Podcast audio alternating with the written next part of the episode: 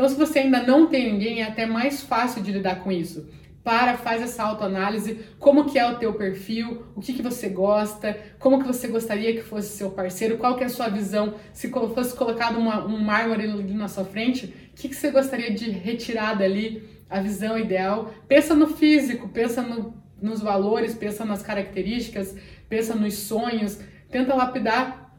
com o máximo de detalhes possíveis o que, que você espera de um parceiro, de uma parceira, o que, que você espera de um relacionamento, que ele seja assim, assado, o que, que você valoriza. Isso é legal para você se autoconhecer e para ficar muito mais fácil de você identificar quando você conhecer alguém poxa, mas acho que isso vai acabar me atrapalhando, ou, pô, tô no caminho certo, realmente essa pessoa tem as características que eu quero para um relacionamento, vai ficar muito mais fácil para você encontrar o caminho certo e chegar no teu destino, que é o que você está procurando.